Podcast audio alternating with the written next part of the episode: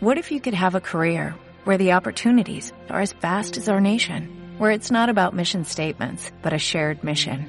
At U.S. Customs and Border Protection, we go beyond to protect more than borders, from ship to shore, air to ground, cities to local communities. CBP agents and officers are keeping people safe. Join U.S. Customs and Border Protection and go beyond for something far greater than yourself. Learn more at cbp.gov/careers. De verdad, con la garganta. Eh, no te pasa nada. Oye, lo de la garganta, ¿qué te ha pasado? Pues no sé, este virus que tiene tantas personas que parece un catarro pero que dura un mes. Entonces, dolor de garganta y tos, nada más. Y, pero dolor de garganta muy malo para cuando trabajas hablando, claro. Claro, claro, jope. Pues nada, ya ves, te mejoras, ¿eh? Eh, Pues llevo dos semanas y media. O sea. Dos semanas y media. Oye, esto es mucho, ¿eh? Eso es mucho. De hecho, la primera semana tuve que eh, cancelar todas las clases y todos los vídeos y todo, porque no podía hablar. Ahora puedo hablar, pero si hablo mucho rato me hago un poco. Bueno, bueno, vamos, tú tranquila, a tu ritmo, oye. Eh, mira, yo siempre empiezo, Elena, eh, cotilleando un poco la página web, ¿no? De los, de los profes a ver qué, qué están haciendo y tal. Y me he ido a la tuya y dice algo como, soy profesora online de español, youtuber, creadora de materiales educativos para cursos online y experiodista. Y me ha llamado esto la atención de experiodista. Eh, co- ¿cómo, ¿Cómo te ha ayudado ser periodista a luego dar clases online? ¿Qué, qué competencias transversales puede tener un periodista para luego saltar como profesor? Bueno, muchas. Eh, al principio renegué un poco de ello, que reconocerlo, porque dejé el periodismo em, muy desencantada con el periodismo. Entonces, casi quería olvidar todas las competencias previas que tenía y centrarme en las nuevas que iba adquiriendo. Pero con los años que me he reconciliado con, con esa etapa, creo que muchas. Por ejemplo, eh, sobre todo la comprensión global de lo que es la comunicación en el más amplio sentido. Al final, yo cuando era periodista, que trabajé 12 años y medio, casi siempre trabajé escribiendo en prensa, en, en prensa y en agencias de noticias, pero escribiendo. Nunca había eh, trabajado en el sector audiovisual, de hecho no me había capacitada y ahora soy youtuber. Pero el concepto al final de cómo crear una pieza, eh, en el caso del periódico hacía noticias, en el caso de YouTube hago vídeos, pero creo que es el mismo concepto de cómo estructurar la información, cómo organizarla, cómo ofrecerla. Todo eso me lo ha dado el periodismo, la capacidad eh, de organizar la información. Eso lo llevo también a mis clases en el ámbito de la gramática, porque soy mucho de simplificar, de buscar eh, lógicas, de estructurar la información. Todo eso para mí viene de mi parte de periodista. Mm, O sea, que digamos que, que te ayuda un poco a lo que es la creación de contenido a nivel de YouTube, pero también a la hora de dar clases, ¿no? Sí. En cuanto a la A la estructuración. hora de, Perdón, a la hora de organizar los contenidos que voy a ofrecer al alumno. Creo que es lo que más me ha dado. Organización del contenido, en general. Hmm. Y, y la comunicación también, que es tan importante a la hora de dar una clase como a la hora de vender, ¿eh? a la hora de hacer el- el- la venta. ¿Alguna vez te sentiste alguna intrusa laboral en esto que llaman en el L? Bueno, que quizás incluso me sigo sintiendo ahora, porque yo hace casi 10 años que trabajo en el mundo L, trabajé 12 y medio en el mundo del periodismo, eh, tengo un posgrado en L, pero no soy filóloga y como bien sabes, existe una creencia bastante extendida de que para ser profesor de L hay que ser filólogo, yo no lo comparto, yo creo que es una formación estupenda para luego aprender a ser profesor de L, pero creo que hay otras que también lo son. Y todavía en algún momento eh, oigo a gente como, como somos todos filólogos, y yo siempre digo, no, yo no soy filóloga. Eh, creo que todos tenemos una formación previa, algunas te ayudan más, algunas te ayudan menos, y todos seguimos formándonos. Pero todavía a día de hoy eh, me siento a veces intrusa, porque la gente me hace sentir intrusa. ¿Y, y qui- quién crees que determina esto de intrusismo? ¿Es la propia empresa, los colegas, profesores, los propios estudiantes que igual te dicen que es un intruso? Porque ¿qui- qui- ¿quién, quién dice que es un intruso? Bueno, yo creo que es más eh, provocado por la precariedad de la gente que estudia filología hispánica. Es un sector muy precario, entonces una parte de este sector se ha creado la idea de que los profesores de L es un sector solo para ellos. Eh, entonces, esta precariedad les lleva a reclamar que no me quites el poco trabajo que hay, ¿vale? Pero es parte de la precariedad en general que tenemos en muchos ámbitos laborales en España. Eh, yo no creo que sea intrusismo.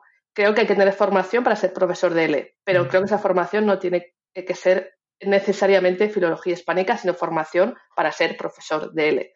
Evidentemente, la filología te da un amplio conocimiento de la lengua, que es estupendo, y si no lo tienes, lo vas a tener que, adquirir. Pero muchas cosas que se estudian en filología hispánica no son aplicables para el mundo L, son para otras cosas que hace un filólogo, claro. Lo corroboro, ¿eh? Yo soy filólogo y yo te digo que las cosas que, que, yo aprendí en la carrera, cosas que luego yo he puesto en práctica como profesor, pues, creo que son cuatro, cuatro cosas, es decir, no, no, no, no ahondas mucho más, ¿no? Pero bueno, también comparto mucho tu opinión de, de que mucho de esto que es el intrusismo viene por el miedo, ¿no? La precariedad de perder el trabajo, de que alguien que no se, no tenga la etiqueta de filólogo, como tú has dicho, a la empresa le puede resultar más barato y me pueda quitar el trabajo. Esto yo lo he visto, lo he visto muchas veces en, sala, en sala de profesores.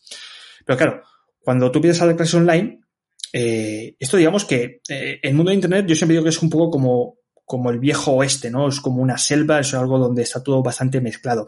¿Tú crees que existe intrusismo o crees que el intrusismo puede ser una carga para aquel profesor que quiere empezar a dar clases online de español?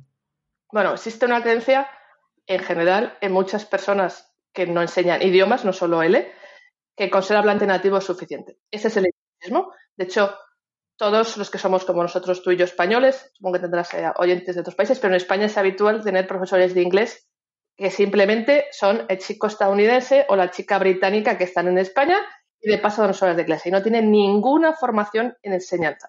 ¿vale? Eso para mí es intrusismo, no tener ninguna formación en cómo enseñar, eh, que es que soy hablante nativo, sí, de ruso, de alemán, de inglés o de japonés, pero eso no te habilita para enseñar. Esas son las personas que probablemente deterioran la profesión, aunque como autocrítica nosotros también la deterioramos. Cuando tú pides tarifas muy bajas, cuando malvendes tu trabajo, perjudicas a todo. Entonces, evidentemente el que no tiene la formación, eh, además de cobrar poco, puede desprestigiar la profesión porque da por hecho que cualquiera que habla una lengua la puede enseñar. Pero todos debemos contribuir a darle prestigio poniendo en valor el trabajo que hacemos. Mm, o sea, que nos echamos también eh, ¿no? piedras al, al tejado. Eh, ¿Tú crees, Elena, que, o sea, ¿por, ¿por qué nos vendemos tan barato? ¿Por, ¿Por, qué un profesor de español, si lo comparas con otro profesional que vende sus servicios en Internet, un abogado o cualquier eh, otro tipo de profesional, eh, nosotros parece como que tenemos un techo de cristal que nos da miedo ir más allá de ganarnos y poner una tarifa acorde a nuestro valor profesional? Probablemente viene acompasado con que gran parte de los profesores de ley son filólogos y la filología está muy mal pagada en general. Entonces, eh, ya sales de la carrera con pocas expectativas en la vida. La filología y otras carreras de lo que tradicionalmente llamábamos letras, ¿vale? Yo como periodista fue en periodista precaria, que es otro sector precario. Muchos sectores relacionados con las letras son precarios y tú, eh, de hecho, tienes 17 años, le dices a tu familia que vas a estudiar arte, que vas a estudiar historia o filología y todos piensan, pobrecito, va a ser pobre. ¿Vale? Entonces, en general, en el mundo de las letras no nos valoramos porque la sociedad ya nos ha enseñado que para ganar dinero hay que ser médico, hay que ser ingeniero o hay que ser otras cosas. Entonces, no estamos al mismo nivel de prestigio que muchas carreras de ciencias, casi todas las de letras en general. ¿Y tú crees que también a nivel particular, a nivel de creencias, eh, ¿por qué crees que el profesor barra enseñanza barra educación se lleva mal o igual no se lleva mal con lo que es el dinero o el mundo empresarial? ¿Por qué crees que cuando tú hablas de empresas o de ganar dinero dentro de lo que es, por ejemplo, un seminario de L, donde tienes pues el mundo académico, la gente no acaba de entenderlo, incluso pues le da un poco, ¿no? De, de quiere mantener la distancia con esto. Bueno, en general, eh, la gente que trabaja en el sector de la educación, todo, la, todo el sector de la educación, le repele hablar de dinero. Uh -huh. Porque parece que es pervertir la educación. Pero todos trabajamos por dinero. Eh, eso no significa que no trabajes bien y no seas profesional. Pero para cualquier persona, las universidades ahora mismo, en España al menos y en otros países me consta que también, se pegan por tener alumnos. Pero nadie quiere hablar de los precios que cuestan las universidades. Porque es que parece que cuando te dedicas al mundo de la educación, cuando eres docente, docente, empresario, docente, trabajar con dinero, está feo. O sea, yo creo que es un tabú que tenemos que vencer y no existe en todos los países. O sea, yo critico muchas cosas de Estados Unidos, pero es una cultura donde se habla con claridad del dinero, porque el dinero es parte de la vida. Entonces, es algo que tenemos especialmente arraigado en España. ¿eh? Pero todo el sector educativo le repele hablar de esto, pero eh, las universidades también hablan de clientes. Los profesores hablan de alumnos, pero los gestores de las universidades lo que necesitan son clientes, o sea, familias y alumnos que se matriculen cada año porque claro. están cerrando másteres. O sea, es que es evidente, hay una competencia grande y las universidades se matan por tener alumnos. Eh, pero es algo que en el mundo académico no se ve. Parece que el backstage, ¿no? Está detrás, son los gestores y los encargados de buscar alumnos. Pero sin toda esta gente, vosotros no estaríais aquí. Porque si no viene nadie a mi universidad, tengo que cerrar. Claro, eh, claro, es que esta gente verdad está participando en una estructura de trabajo, en, una empresa. Pasa que ellos no son conscientes, ¿no? De lo que, eh, cómo funciona la, empresa. Yo creo que esto muchas veces es por, por, por ignorancia, pero bueno, esta es mi, mi opinión. Elena, em, todo el mundo puede emprender. Cualquier profesor puede emprender con sus clases online, más allá, digamos, de que vamos a tener en cuenta que ya tiene una buena formación como profesor. No. Lo siento para los que me escuchéis, pero para emprender lo más importante es el carácter. Y no todos tenemos el mismo carácter. Emprender es un camino duro, difícil, con muchas piedras, eh, bastante solitario, y para esto hay que tener un carácter especial. Eh, hay personas que no nacieron para emprender, porque necesitas eh, caerte y volverte a levantar muchas veces. hay gente que no lo puede soportar, prefiere un trabajo más tranquilo. Y no tiene nada de malo, ¿eh? No todos tenemos que emprendedores porque tiene que haber de todo en este mundo y hay muchos trabajos que tampoco podría hacer. Por ejemplo, soy una persona bastante poco habilidosa con las manos. Me fascina cuando voy a un bar lleno y veo a los camareros eh, que no sabes cómo de forma mágica están todas las mesas atendidas y limpias. Porque yo no podría hacer ese trabajo, no tengo habilidades manuales para eh, llevar la bandeja llena, limpiar, recoger. Ni siquiera tengo la capacidad de atención de saber esta mesa está, esa mesa no está. Entonces, no todos tenemos que ser todo. Pero lo más importante para mí es el carácter para ser emprendedor. Una actitud emprendedora, ¿no? Que tampoco hay nada malo. Oye, que si no has nacido para emprender, pues no, no emprendes y ya está. Que si hay muchas cosas para hacer en este mundo. vamos a hablar de, tus clases. Creo, Elena, que lanzas tus clases en 2014, eh, porque he en tu página web y tienes una, página web que se llama Tu Escuela de Español. Hablamos un poquito de a quién va dirigida eh, tus clases de, español, quién es tu alumno ideal. Bueno, esto en mi caso lo descubrí con el tiempo. yo no sabía en 2014 a quién me dirigía, de hecho fue un problema al inicio, porque yo sabía que quería tener una página web para encontrar alumnos por el mundo. Eh, gracias a una persona muy cercana a mí que ha sido clave en mi negocio, Oscar Martín, que es un experto en marketing digital, que es amigo mío desde que teníamos 14 años, eh, abrí el canal de YouTube. Su idea, la idea fue suya. Él me dijo, tienes que abrir un canal de YouTube. Yo dije, no. Y me dijo que sí. Y después de muchas negociaciones eh, concluimos que era la mejor opción, ¿no? Pero no tenía muy claro a quién dirigirme, porque yo, yo eh, tenía poca experiencia trabajando en L y además no sabía muy bien lo que me gustaba ni cuál era mi especialidad. Y la he ido descubriendo con el tiempo. Ahora mismo solo doy clases a alumnos de nivel B1 y superior, pero por circunstancias ajenas a mí, porque no es culpa mía, sino por el tipo de persona que soy, el tipo de profesor que soy, los vídeos que hago, me llegan alumnos casi todos de nivel avanzado. Tengo varios de B2, pero casi todos ya C1 o incluso C2. Es el alumnado donde más me he centrado. Fundamentalmente me llegan personas con dos demandas. Y eso te digo, no, no lo he provocado yo, simplemente son los que me llegan. Gente que como mis vídeos, el mayor éxito son los vídeos de gramática, gente que tiene muchas dudas de gramática. Habla español con cierta fluidez, pero aprendió español de manera informal porque ha vivido en algún país hispanohablante, ha tenido una pareja o amigos, pero hace muchos años que no, va no estudia. Tengo mucha gente de 40, 50 años que estudió en el colegio, en la universidad, pero hace muchos años y quiere repasar las reglas de gramática para afianzar su español. Eh, ¿no? Y luego muchas personas que quieren eh, desarrollar su fluidez hablando. Muchas personas con clases de conversación. Ahora mismo son los dos principales grupos, pero eh, doy pocas clases. Hace muchos años que doy pocas clases. A la semana, nunca más de 10, algunas semanas incluso 5 Casi siempre tengo las clases cerradas. Cuando algún alumno se va, abro para admitir uno o dos nuevos, pero el grueso de mi trabajo es la creación de contenido, no es eh, dar clases. Yo doy clases porque a mí me mantiene activa. Me mantiene activa saber que tengo seis clases esta semana, me organiza el calendario, siempre me da nuevas ideas para los vídeos o para los contenidos de los cursos online, pero yo fundamentalmente ahora mismo me considero creadora, tanto de vídeos como de materiales educativos para eh, vender por otra parte. Hablaremos de, tus infoproductos y de tus materiales. Em, a mí me pasa lo mismo, ¿eh? que, yo también sigo dando clases para no, para no oxidarme. Eh, porque no, noto, noto que si no estoy dando una. Primero es que soy profesor, entonces profesor tengo que dar alguna clase, si no sería algo muy raro que yo luego venda, venda cosas que no tengan que ver con, con clases, con cosas que hago en clase. Pero también porque necesito ese contacto con el alumno y estar en, en una clase virtual para, para no perder la, eh, la energía.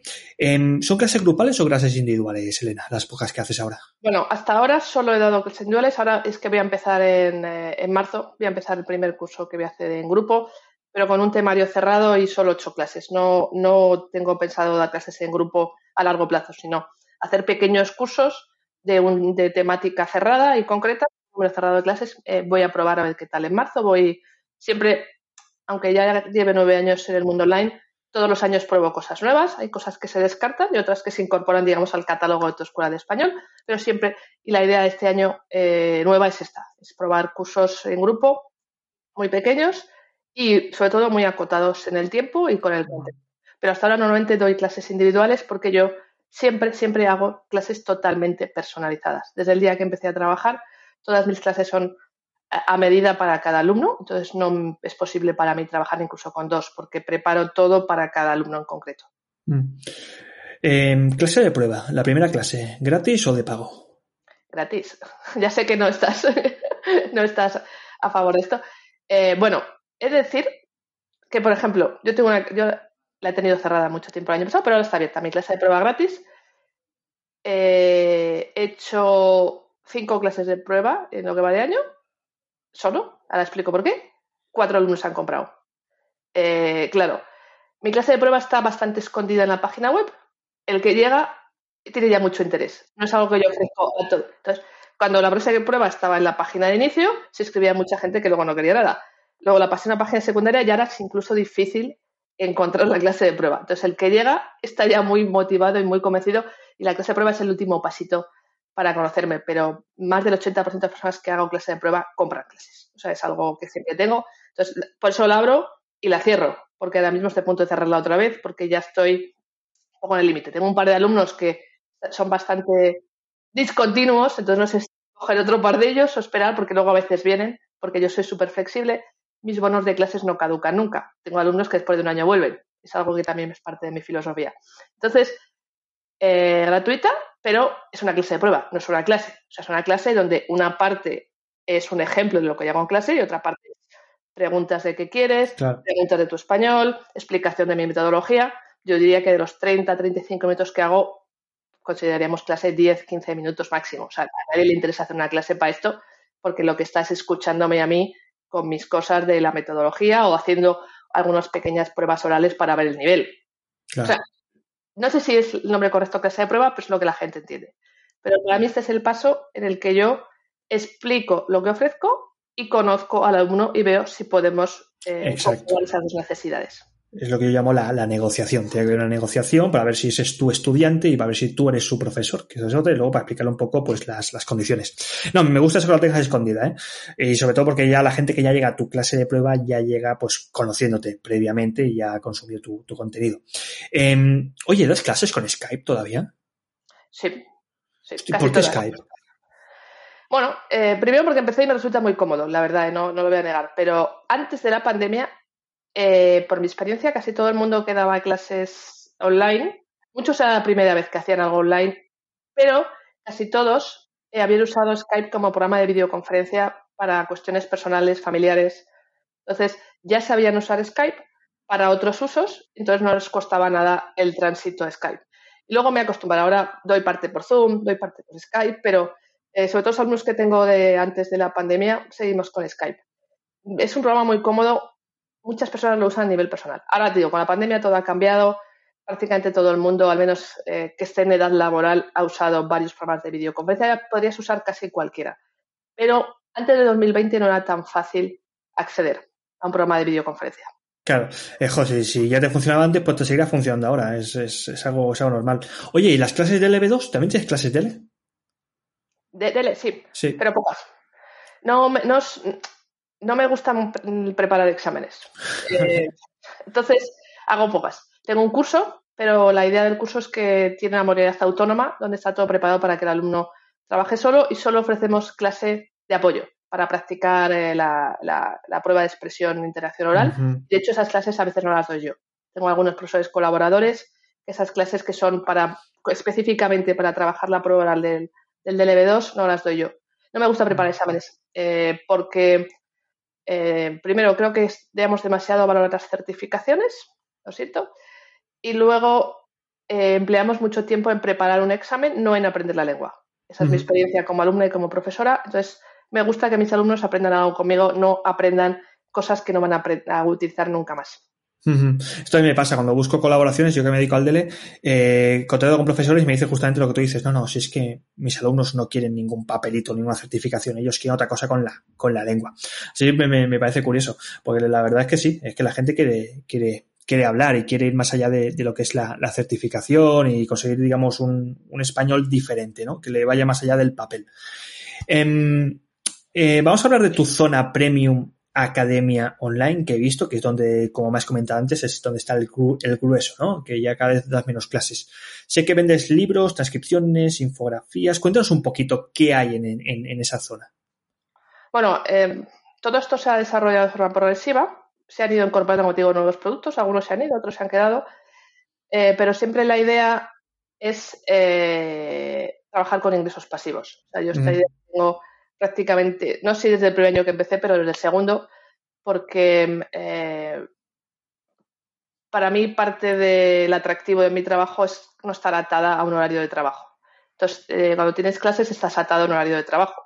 Yo con mis 5, 6, 8, 10 a la semana me apaño porque además puedo darlas de otro sitio sin ningún problema. Tengo todos mis materiales accesibles. Eh, yo utilizo una pantalla táctil, tengo un ordenador portátil con pantalla táctil también, puedo dar mis clases exactamente igual pantalla más pequeña que no me gusta porque me gusta darlo en pantalla grande, pero eh, puedo trabajar eh, con las clases en cualquier lado porque para mí eso es fundamental. Entonces, desde el inicio, de hecho, abrí en 2014, la zona premium abrió en 2016, solo dos años después, eh, con unos poquitos de cursos online. También fue idea del mismo amigo que te he dicho, Oscar Martín, es la persona de las grandes ideas, sugerencias en, el negocio, la persona que hago asesorías todavía con él de forma esporádica, pero un par de ellas al año para estar al día de innovaciones eh, en marketing. En ello estamos. Entonces, empezamos con unos modestos cursos online. De hecho, abrí con cuatro eh, lecciones solo y el compromiso al inicio era hacer una lección nueva cada semana, que estuve así casi tres años, una lección nueva cada semana. Ahora ya publico lecciones de vez en cuando, pero no hay un compromiso porque ya tiene más de 200 lecciones, está casi completa. Eh, de ahí pasamos a crear otros productos eh, el siguiente producto fueron eh, las infografías. Las infografías son un producto que hago en colaboración con mi diseñadora gráfica, Natalia Antuñano, la persona con la que trabajo desde que empezó eh, tu escuela de español. Toda la imagen corporativa, el logo, las webs que hemos tenido diferentes, todo el diseño es suyo, todos los productos que tenemos. Entonces las hice en colaboración con ella. Yo las dibujé feas y en un papel y ella las pone bonitas. Y luego surgieron las ideas de los libros. Los libros son extraídos de la zona premium. O sea, tienen parte del contenido similar y parte del contenido es nuevo. Pero yo me pude afrontar la tarea de hacer un libro porque había ido semana a semana creando lecciones nuevas. Y cuando acabé el curso de verbos, que fue el primero que acabé, que tenía 20 lecciones, convertí ese curso online en un libro que está en formato papel y está en formato digital también. Pero es reutilizar los materiales de la zona premium, hacerlos de otra manera y convertirlos en un libro una vez hechos, porque sentarse a hacer un libro, creo que tiene 176 páginas, es muy duro. Pero yo fui haciendo capítulo a capítulo y luego lo arreglé todo, lo modifiqué, bueno, todo ese tipo de cosas. Eh, cuando tengo otro curso de comprensión de textos que se llama Ley Entiende y cuando llegó a 40 lecciones también decidí convertir esas 40 lecciones, que al final es un artículo similar a un periódico, aprovechando mi experiencia periodística, todos escritos por mí, con un audio y actividades de comprensión. Y todo eso lo transformamos también en un libro. Y luego eh, muchas personas me pedían eh, el texto de los vídeos de apoyo. Ya sabes que esto del mundo de dar cosas gratis es muy complicado porque yo tengo 250 vídeos gratuitos en YouTube que sé que usan millones de personas en todo el mundo y miles de profesores en sus clases y la gente te escribe todavía para pedirte la transcripción del vídeo. Eh, o sea, ofrezco una cantidad ingente de material gratuito en mi canal de YouTube, que yo gano dinero con él, pero Quiero decir, si quieres hacer una explotación didáctica, hazla tú. O sea, entonces, como había muchas personas que me pedían la transcripción, les puse un precio. Digo, pues si la quieres, cuesta esto, porque al principio le mandaba tal cual el email. ¿Me puedes enviar la transcripción del vídeo de la ciudad? Digo, sí, cuesta cuatro euros. Porque si no, y así digo, pues igual hago una página donde las vendo. Están también puestas muy bonitas, que las ha maqueteado la diseñadora gráfica, todo con mucho color, entonces con español, pero todo ha ido surgiendo un poco así. Luego surgió el curso del DL, ahora estamos haciendo eso, preparando el curso de gramática para alumnos. El año pasado hice un curso para profesores que voy a repetir también este semestre de metodología, ¿eh? no de SEAS online, sino de metodología. voy probando cosas. Eh, todo el peso recae sobre mí. Solo me han ayudado a hacer el curso del DELE, que lo he hecho en colaboración con otro profesor, Matías Hidalgo. Todo el resto de contenidos es mío, de la web. Eso es un problema. Eso es guay porque controlo todo el proceso. Eso es un problema para mí de cómo crecer. Quizás estoy inmersa en, una eh, disyuntiva de si crezco sin perder mi identidad y mi imagen. claro. Sí, sí, sí, sí, es un, es un buen dilema. Jo, has soltado muchas cosas, ¿eh? Tenía aquí preparado, bueno, te, tenía una pregunta preparada sobre materiales gratis, materiales gratis no, o algo así, pero bueno, ya creo que ya lo has contestado. Em, y por lo que he estado así escuchando, por lo que nos has comentado, pues es como, o sea, es, un ejemplo de negocio escalable, ¿no? De cómo empiezas con clases, las clases luego te dan lección, las lecciones luego las juntas en PDF, PDF luego te da un libro, y vas subiendo y vas creando, digamos, una gama, ¿no? De, de infoproductos que tienen ahí. Eso es una membre. Voy a confesar que estoy aquí.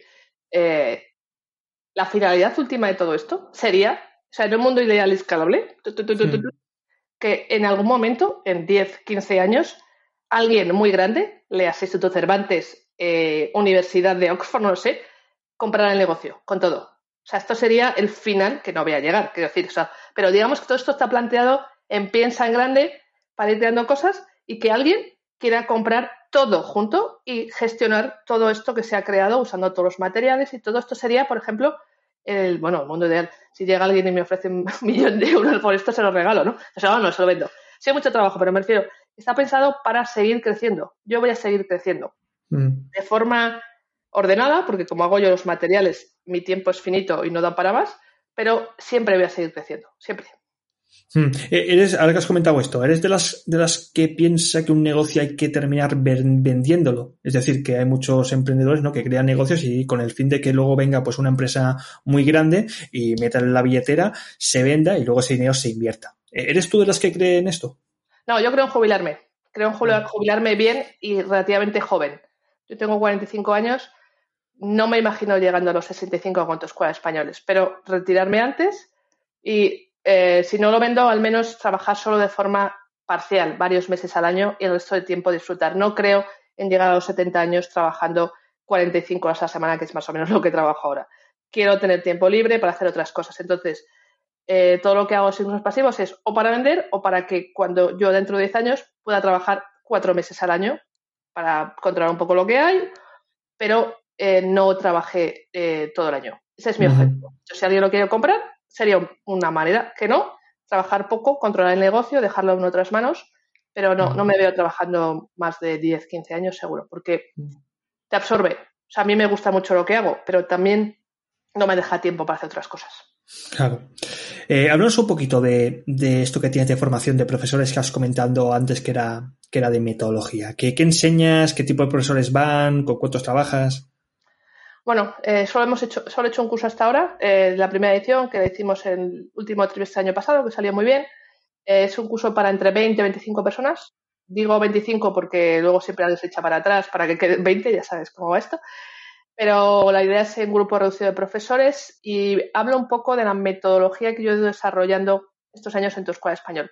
No me gusta la metodología porque es como demasiado ambiciosa, porque al final lo hago yo y creo que hacemos todos, es una mezcla de muchos métodos de muchas cosas que hemos ido aprendiendo. Pero todo eso junto es la forma de enseñar que yo aplico en mis clases y que creo que se asoma en los vídeos si los ves regularmente. Entonces, lo que yo intento en este curso es trasladar cómo explico yo temas fundamentalmente de gramática. ¿eh? Eh, también hay una un, webinario de, clases de conversación, acentuación, ortografía, pronunciación, mm. un tema que también me gusta, pero el grueso del curso es yo te explico cómo explico yo los temas gramaticales. Eh, soy una gran fan de la gramática cognitiva y de otras metodologías y con todo eso yo he creado mi forma de explicar Seriestar. ¿vale? Y yo te explico cómo explico yo y cómo puedes explicar a diferentes tipos de alumnos con diferentes estrategias, con diferentes técnicas, ¿vale? Entonces es un curso donde yo traslado la forma de enseñar que yo tengo, Que no es mejor ni peor, es la mía. siempre lo digo, hay muchas metodologías, muchas funcionan porque todas dependen del alumno. Claro, sí, sí, ha estado en el clavo, sí, sí. Claro, eh, en el fondo no, no, hay ninguna metodología pura, todo es una amalgama de, diferentes eh, cosas que ya han pasado antes, ¿no? Cuando yo en el máster estudiaba esto de, de historia de, de, la lengua, un poco bueno, de, la gramática, ¿no? De cómo, de la enseñanza, de cómo había ido evolucionando, pues te das cuenta de que las cosas nuevas que iban apareciendo tomaban las cosas anteriores, ¿no? Y que en el fondo pues se, iba construyendo cosas, cosas nuevas. Eh, YouTube. Vamos a hablar de YouTube, vamos a hablar de, tu canal de visibilidad, que he, estado viendo un, un vistazo, más de 400.000 suscriptores, que se dice pronto esto. Em, ¿Por qué empezaste o por qué apostaste por YouTube cuando había otros canales de contenido y cómo lo has, eh, o sea, cómo has llegado a estas cifras? Eh, esa es buena, buena pregunta, casi no lo sé. Te voy a explicar un poco porque creo que en todo esto hay un componente aleatorio de suerte de estar en el lugar adecuado, en el momento adecuado, con el producto adecuado, que no se repite, eh, aunque repitas otra vez. es una conjunción de, astros. Como te dije, el canal lo abrí a la vez que la página web. Eh, gracias a este chico que me dijo, necesitamos una fórmula para que la gente te conozca. Internet es muy grande, tú abres una página web, aquí no llega nadie, necesitamos algo. Y él eh, estaba convencido en 2014 que es verdad que YouTube, aunque os parezca mentira, era bastante pequeño, sobre todo en el mundo educativo. Eh, ni siquiera había canales que hubieran llegado a los 10 millones de suscriptores en general, ¿eh? O sea, ni siquiera el Rubius era el Rubius entonces. Entonces, él me dijo, eh, los blogs está petado. O sea, hay muchísima gente escribiendo para SEO, muchísima gente escribiendo para tener SEO. Y tienes que hacer vídeo, tienes que hacer vídeo, tienes que hacer vídeo, tienes que estar en YouTube. Y así empecé. Yo no quería salir en los vídeos, me daba bastante vergüenza. Eh, buscando muchas cosas encontré el programa que uso ahora, que se llama Sparkle Video Scribe, que es un programa de dibujo animado. Hay muchos programas similares, sale una mano y dibuja cosas. En los míos no hay mano porque la quito porque distrae, pero es la misma filosofía. Son dibujitos que se van dibujando y van apareciendo cosas en la escena. Y me gustó mucho porque lo, vi en una charla a la que fui de otra cosa y digo, este programa a mí me gusta. Empecé a usarlo. Eh, es una fórmula en la que yo no aparezco físicamente, está mi voz, pero y creo que es más, creo que son muy potentes visualmente, que yo entonces no me di cuenta de lo potente que podía llegar a ser.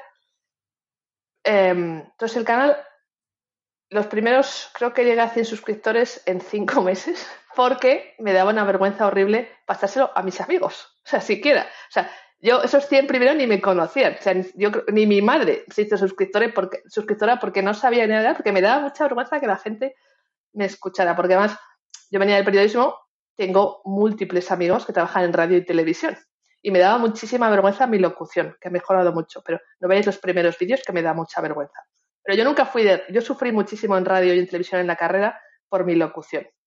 Me daba vergüenza horrible poner en mi Facebook el canal cuando me tengo 300 amigos periodistas que locutan de miedo, ¿sabes? Entonces, bueno, luego ya me fui quitando esos complejos y siempre el canal ha estado de fondo. ¿Vale? Al principio era una herramienta de marketing y yo me ponía en mi calendario dos vídeos al mes, tres vídeos al mes. Nunca he hecho más de uno a la semana. Nunca. Dos, tres, cuatro al mes y tenía yo mi calendario de trabajo, buscando mis clases, haciendo mis cosas y mi vídeo, mi vídeo, mi vídeo y va creciendo poco a poco. Porque en esto de YouTube es súper lento. Ahora va un poco más rápido, pero al principio, entonces, eh, y un día dices, si es que tengo 30.000 seguidores. O sea, sí, sí, yo pasito a pasito, vídeo a vídeo, vídeo a vídeo, vídeo a vídeo, vídeo a vídeo. O sea, que, que, no hubo ningún vídeo viral, ¿no? Que pasa que porque ¡pum! Que va, por eso es súper lento, porque, eh, porque en el mundo de la educación es muy difícil hacer un vídeo viral. Además, los vídeos virales son una trampa mortal, porque son eh, muchas visualizaciones, suscriptores a corto, pero no tienen recorrido, claro. se mueren. Mueren. Es que caducan, ¿no? Eh, yo hago vídeos que lo que llaman YouTube son evergreen, siempre verdes, o sea, vídeos que nunca caducan. El vídeo que yo hice hace cinco años de los alimentos, que es el más visto que tengo, tiene tres millones de visitas, eh, es que la naranja se va a seguir llamando naranja. Algún día dejará de gustar porque la estética ha cambiado, pero mientras la estética no cambie, porque en esto de lo visual la estética es supermente, el día que se dejen de llevar las figuras planas y se lleven con tres dimensiones, el vídeo dejará de gustar, ¿vale? Pero fue todo muy, muy poco a poco y empecé a hacer formación de YouTube. YouTube tiene una academia de creadores, invierte muchísimo dinero en nosotros. Es verdad que gana mucho dinero con nosotros, pero tiene una academia de creadores. Primero empecé a hacer cursos online y luego cursos presenciales. He hecho varios con YouTube. Me ha dado mucho. Y luego tuve hasta un asesor personal durante un año. Cuando llegan los 100.000 suscriptores, entras en un programa de partners y tienes un asesor con el que te reúnes cuando quieras, pues incluso semanalmente, totalmente gratuito, que te eh, diseña un plan de acción sobre tu canal personalizado, totalmente gratuito. Hay una persona, una chica que me ayudó mucho, con la que yo habré tenido en un año 40 asesorías gratuitas. Mm, y entras en un programa de como sí es un programa ellos llaman partner pero sí, eh, entonces eh, ahí dio mucho salto el canal porque yo tengo una formación muy amplia en YouTube en cómo etiquetar los vídeos, em, todo el trabajo que hay detrás. Eh, la inteligencia artificial ha avanzado mucho. Ahora mismo YouTube tiene capacidad de ver el contenido del vídeo y saber lo que hay, pero cuando yo empecé, el YouTube nos, eh, Google, que es el dueño de YouTube, no podía ver las imágenes y los metadatos que le dabas, la descripción, las etiquetas, el título era fundamental. Todo eso yo lo trabajé muy bien al inicio y me ayudó mucho. Pero luego, como te he dicho antes, es estar en el lugar adecuado, en el momento adecuado y con el producto adecuado. Yo hice un canal porque sí, tampoco estaba muy meditado, totalmente en español. De hecho, mi canal ahora mismo es el cuarto del mundo en número de suscriptores. Eh, si no se me ha despistado algún canal en árabe porque crecen a toda mecha, pero es el único donde los vídeos están exclusivamente en español. Nosotros hay uno que habla en árabe, la chica, y da ejemplos en español, y los demás hablan en inglés y dan ejemplos en español. Es el primer canal del mundo que enseña español exclusivamente en español. Y yo creo que eso hace que llegue a todo tipo de personas. Que me escribe gente, ¿por qué no le lo pones en inglés? Porque no todo el mundo habla inglés. Es que por hecho que hay mucha gente estudiando español eh, en los países árabes o en otros sitios. Y luego la potencia de lo visual, que era algo muy nuevo. Entonces, incluso ahora casi todos los canales de YouTube tienen una pizarra o unos cromas detrás, con, pero lo que yo hago sigue siendo bastante diferente. Toda esta conjunción hace que vaya creciendo y un día llegas a 100.000 suscriptores y lo flipas. Porque yo lo sigo flipando cuando miro 400.000, no me lo creo.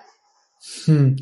Te sientes un poco como el estandarte, la, la cara visible, ¿no? De, de, la profesora de español en YouTube, a pesar de que hay mucha competencia. No, es que soy, es que no, no me siento, o sea, es muy raro porque, claro, lo de YouTube me da una visibilidad extraña. Extraña porque, claro, eh, yo voy a congresos porque voy a muchos congresos eh, presenciales porque me gusta mucho salir de mi casa. Entonces, siempre que tengo una oportunidad de hacer algo presencial, voy. Y desde hace ya un par de años, en todos los congresos, alguien se acerca a hacerse fotos conmigo. Algo muy extraño. Estás hablando con colegas. ¿Tú eres Elena? Sí. ¿Me puedo hacer una foto contigo? Ya eres famosa. Claro, soy famosa en el mundo del L, ¿no? Entonces es algo extraño y en ese momento yo me doy cuenta de que trasciendo mucho, pero en el día a día yo no me doy cuenta. O sea, yo eh, agradezco muchísimo todos los comentarios que me ponen en los vídeos, casi no contesto porque es imposible, pero los leo todos, todos. Mm. Eh, lo agradezco mucho y me siento muy bien y sé que ayuda a muchísimas personas. No tengo ningún hater, lo cual es fascinante con 400 Nunca he tenido hater, nunca. Eh, pero yo no me siento nada especial. Yo estoy aquí en mi casa haciendo mi trabajo y solo me doy cuenta de la relevancia cuando voy a un sitio y se me acerca gente que me conoce. Ay, jope. Oye, y, o sea, digamos que toda la audiencia la tienes en, YouTube. No sé si luego la derivas a una newsletter, trabajas la newsletter, porque sí que sé que tienes artículos de blog, o sea, el blog existe, aunque ya me he dicho que estaba saturado. Pero ¿todo se centra en YouTube o tienes algún tipo de estrategia para arrastrar la gente de YouTube a otros lugares? Bueno, todo es que es un sistema muy complejo, pero eh, en los vídeos puedes llegar a la web de alguna manera. En descripción, con tarjetas, pantallas finales, en, algún, en varias maneras del vídeo puedes llegar a la web. Puedes llegar a la web a la parte en la que vendo algo o puedes llegar a la web en la parte de recursos gratuitos, porque lo que hicimos, esto fue un gran trabajo, con todos los vídeos, ahora mismo están también en la página web, eh, insertos en post. Hay post con texto, donde dentro hay normalmente varios vídeos, porque eh, pues tengo cuatro vídeos del subjuntivo, los agrupo todos en un post hice un gran trabajo en 2020 que tenía más tiempo de poner texto. Porque, claro, eh, otra vez mi asesor de marketing insiste, YouTube no es tu casa, tu página web es tu casa. YouTube es guay, está ahí, pero todo lo que esté en tu web, mejor. Entonces yo tengo todos los vídeos ordenados de otra manera y con texto en la web y ahora mismo la web también tiene, pues ahora está por encima de 100.000 visitas al mes. Entonces, todo es una estructura muy compleja porque tengo un blog, unos 150 posts más o menos, con vídeos insertos y de ahí puedes ir a varias zonas a comprar. Entonces, todo es una estructura eh, eso, y creciendo. Entonces, de hecho, ayer, ayer se nos cayó la página web tres horas, eh, fue un absoluto drama con una actualización. Eh, claro, porque tengo mucha gente que está simplemente leyendo, viendo vídeos y de ahí pasan a comprar. Claro. Pero eso es un embudo no sé si llamarlo soft, ¿no? Suave, porque no, sí que tengo, recojo correos con algunos leads, pero es todo un, todo lo que yo hago en Tosco Español es un marketing muy suave, porque es la decisión que yo tomé, soy una marca blanca y es un marketing muy suave eh, y me va bien, quiero decir. ¿A qué te refieres con marketing suave? Mm, no te voy a agobiar a correos electrónicos. Ah, bueno, no como yo. no como yo. No, porque para empezar, yo no me suelo dirigir a los profesores. ¿eh? El marketing que yo hago es a, aprendices de, idiomas. Y digamos que yo estoy en tu vida porque ves mis vídeos regularmente, lees mis posts regularmente y el día que quieras comprar algo lo vas a encontrar fácilmente en la web. Mm. Pero no te lo estoy vendiendo de una forma más directa, primero porque es mi, es mi carácter al final. Claro, es tu estilo de comunicación, claro. Estilo de comunicación, entonces no sé si insistiendo más en tengo esto, tengo esto, tengo esto, vendería más seguramente, pero no me sentiría cómoda. Claro, si es que lo que dices, es que cada uno tiene su estilo de comunicación, ¿no? Dices, es que eh, intentar ponerte una máscara de quien no eres para copiar, para ver si te luego te va mejor siendo otra persona, pues no, es que no, acaba de, funcionar. Y de hecho tú eres un ejemplo de una forma diferente a lo que yo hago, pero que también tienes mucho más éxito que yo. Es decir, que es que, es que acaba, acaba funcionando eh, cuando tú eres y lo haces bien y estás bien asesorada, ¿eh? por, por, lo, por lo que veo. Sí, es que además, primero he dicho tu autenticidad. tú tienes que vender una marca, nosotros somos una marca, yo Tusco Español soy yo, yo soy Tusco Español, yo soy una marca, pero esta marca es de verdad. O sea, yo soy esta persona, porque no se puede sostener en el tiempo una marca que no es auténtica. Eh, esto, esto es imposible. Y luego, no vas a gustar a todo el mundo. Esto es algo que a la gente le cuesta. Yo probablemente, como empecé en el mundo L con 35 años, que ya había llevado muchos desengaños anteriores, no, empecé con 20, con 20 o 22, ¿no? Soy una persona más madura. Y entiendo que no le voy a gustar a todo el mundo, ni tengo que gustarle a todo el mundo. Entonces tengo que encontrar ese nicho de personas a la que les gusto yo. Ese es mi éxito, no gustar a todo el mundo. Entonces, hay gente que le gusta este estilo y otra gente que le gusta este y otra gente que le gusta este. Y hay, hay espacio para todos, hay personas para todos, hay alumnos para todos, hay, puedes vender, o sea, sigue, sigue siendo, como he dicho tú antes, Internet está bastante verde. O sea, hay muchísimo por hacer y hay mm, muchos nichos que ni a ti ni a mí se nos han ocurrido seguro que están ahí esperando a que alguien los encuentre. Sí, sí, sí, es un, nicho virgen. ¿eh? Yo siempre digo que tenemos una suerte de, de, de, haber llegado en este momento o de estar en este momento haciendo cosas en, este nicho que es tan virgen porque es que hay muchísimas cosas que hacer. Otra cosita ya para ir terminando ya esto aquí, Elena. Eh, sé que eres muy asiduo a los eventos de networking, sé que te gusta ir a seminarios y a congresos y todo esto. Pero ¿cuándo crees, si es que crees que algún día aparecerá algún evento de profesores de L online o profesores emprendedores de español? ¿Tú esto lo, ves en un futuro cercano? Em, el día que lo organices tú o yo o alguien similar, quiero decir, o sea, estás suficientemente maduro para organizarlo, pero organizar un evento es algo muy costoso en tiempo. Eh, o sea, se podría hacer perfectamente, lo que pasa es que es algo que lleva mucho tiempo y no sé si a las personas que tenemos más visibilidad, pues he dicho visibilidad, no estuvo yo o cualquiera con visibilidad, nos compensa emplear ese tiempo. Porque eh, estamos todos inmersos en nuestros negocios y el negocio online es algo en el que tienes que estar siempre innovando y siempre cambiando. Eh, nosotros no somos eh, una gran academia que puede cada año organizar su evento porque tiene muy organizado su trabajo. Porque tú este año estás con esto, el que viene con lo otro y el siguiente con lo otro. Entonces, quitar tiempo a tu trabajo para organizar este evento, a mí personalmente ahora mismo no me compensa. Me gustaría mucho, pero me gustaría que alguien lo organizara y no fuera yo, porque son horas y horas y horas de trabajo. Y no te compensa, aunque cobres entrada, no te compensa económicamente. Tienes que dejar de hacer otras cosas que te dan más dinero. Mm. Eh, claro, entonces el día que regularice está suficientemente maduro. Hay muchísima gente trabajando, haciendo cosas muy chulas. Ha mejorado desde que yo empecé, ha saltado de, de 0 a 100. Es increíble cómo ha mejorado la profesionalización que hay, pero falta que alguien con relevancia lo organice. Suena por aquí mi gata que ya me está diciendo, termina, termina la entrevista. Está aquí, y aquí mío, me acaba de abrir la puerta. Una última pregunta, Elena. Em, ya está la típica pregunta, ¿no? De a ver cómo ves el futuro. Pero, ¿cómo ves la enseñanza del, del L online en los próximos años? Y especialmente, ¿cómo ves la figura del profesor de, español online emprendedor? Bueno, yo creo que hemos dado un salto muy grande con la pandemia. En general, eh, la educación online se ha sentado muchísima gente ha entendido que es posible que tenga la misma calidad. Yo ya lo creía, pero la gente no creía. Entonces yo creo que ya todo el mundo entiende que la enseñanza online tiene la misma calidad que la presencial. Yo creo que el futuro es la enseñanza mixta, eh, periodos donde hagas inversiones en un país de destino, clases online. Y creo que en eso tenemos todavía muchísimo recorrido para hacer todo tipo de cosas que combinen los dos tipos de enseñanza. Respecto a la figura de emprendedor online, creo también que queda muchísimo por hacer Creo que quedan muchísimos nichos por explorar, creo que tiene muchísimo recorrido y creo que en ese campo vamos a ver grandes avances en los próximos años.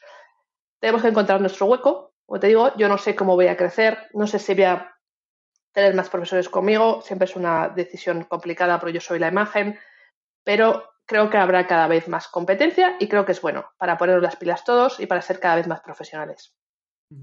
Bueno, esto sigue creciendo. Ahora falta que cada vez, pues bueno, vayamos por. Una vez te escuché, creo que fue la última entrevista en la que está en el 2020, eh, que fue después de la pandemia, en la que, en la que eso, en la que comentaste, pues, pues que Todavía faltaba en el mundo académico L pues una formación buena en cuanto a emprendedurismo. No sé si esto acabará apareciendo. Yo que vengo ahora, he estado viviendo en Salamanca durante años, en la USAL. Esto todavía no existía. Es decir, era algo flipante, ¿no? Una, algún tipo de taller que hice por allí, de charla y tal, ¿no? De profesor de español que emprendía. La gente se le iluminaba la cabeza porque en su formación no estaba. Pues bueno, esperemos.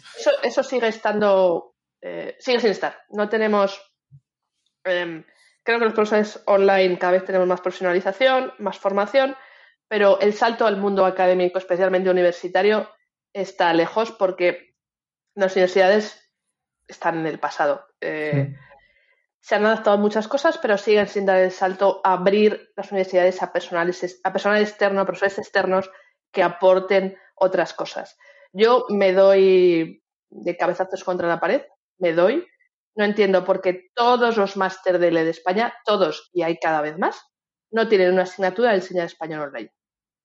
O sea, una asignatura o al menos, no sé, un taller de dos días donde vaya profesor online y te enseñe las, las, cosas concretas de la enseñanza online, las herramientas, eh, cómo cambia el estar aquí sentado a estar en un aula, simplemente. Eh, no lo entiendo. Tienen mm, muchos másteres, tienen dos años de duración. No me puedo creer que no puedan sacar al menos un taller de ocho horas donde un experto online les enseñe eh, lo específico de este mundo, igual que aprenden eh, el español del turismo, el español de los, las personas que están, eh, los inmigrantes que no están alfabetizados, o sea, que decir, es una realidad, pero no dan el salto. No dan el salto probablemente porque trabajan siempre con sus profesores.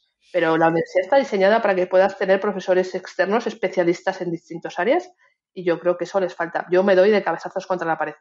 Eh, de hecho, de forma, creo que he dado tres charlas en universidades en los últimos cinco años y casi siempre, o sea, he hecho, he hecho tres veces en la misma universidad, en la Universidad de Cáceres, porque ellos sí que están interesados en que una mañana yo vaya allí y hable con los chavales y vean otra opción profesional y las dificultades que tienen las características.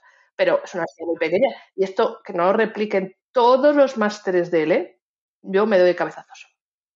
Veremos cómo evoluciona. Eh, a ver si, pues esto, eh, empezamos ya a ver cositas dentro del sistema educativo, que esto creo es un problema estructural. Pero bueno.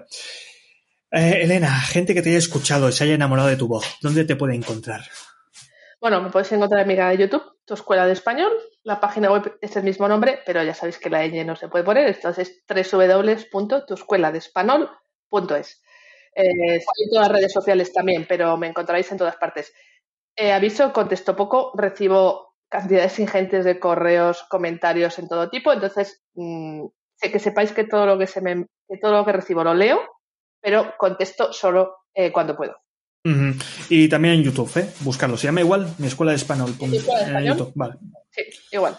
Y así subimos, subimos un poquito el número, de 400.000 a 400.001. ¿eh? Y vamos subiendo poco a poco, poco a poco, y ya, cuando te des cuenta, después de esta entrevista, tienes ya 400.000 más suscriptores por ahí. Bueno, Elena, muchísimas gracias por pasarte por aquí, por Movimiento Nere, que tenía ganas de hablar contigo. Sé que estuviste pues en el especial 100, pero compartiendo con Oscar y con, y con Mila. Y aquí ya te hemos tenido ya one to one.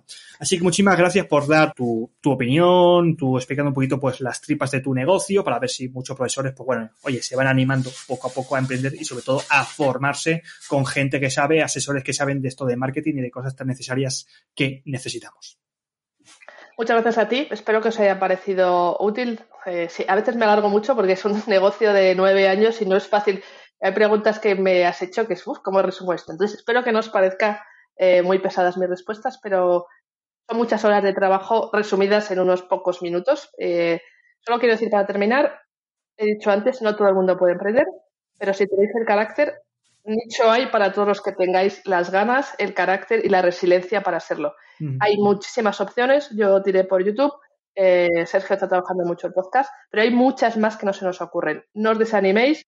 El camino del emprendimiento es duro. Os vais a caer. Hay que levantarse. Os vais a caer y hay que levantarse otra vez. Pero de verdad que merece mucho la pena. Que te vaya muy bien, Elena, este 2023. Suerte. Chao, chao. Muchas gracias. Adiós. As a new Western Union customer, you can enjoy a $0 transfer fee on your first international online money transfer. Send money to your family and friends back home the fast, easy, and reliable way. Visit westernunion.com or download our app today to get started, and your first transfer fee is on us. FX gains apply, not available for credit cards and transfers to Cuba. Services offered by Western Union Financial Services, Inc., and MLS 906983 or Western Union International Services, LLC, and MLS 906985.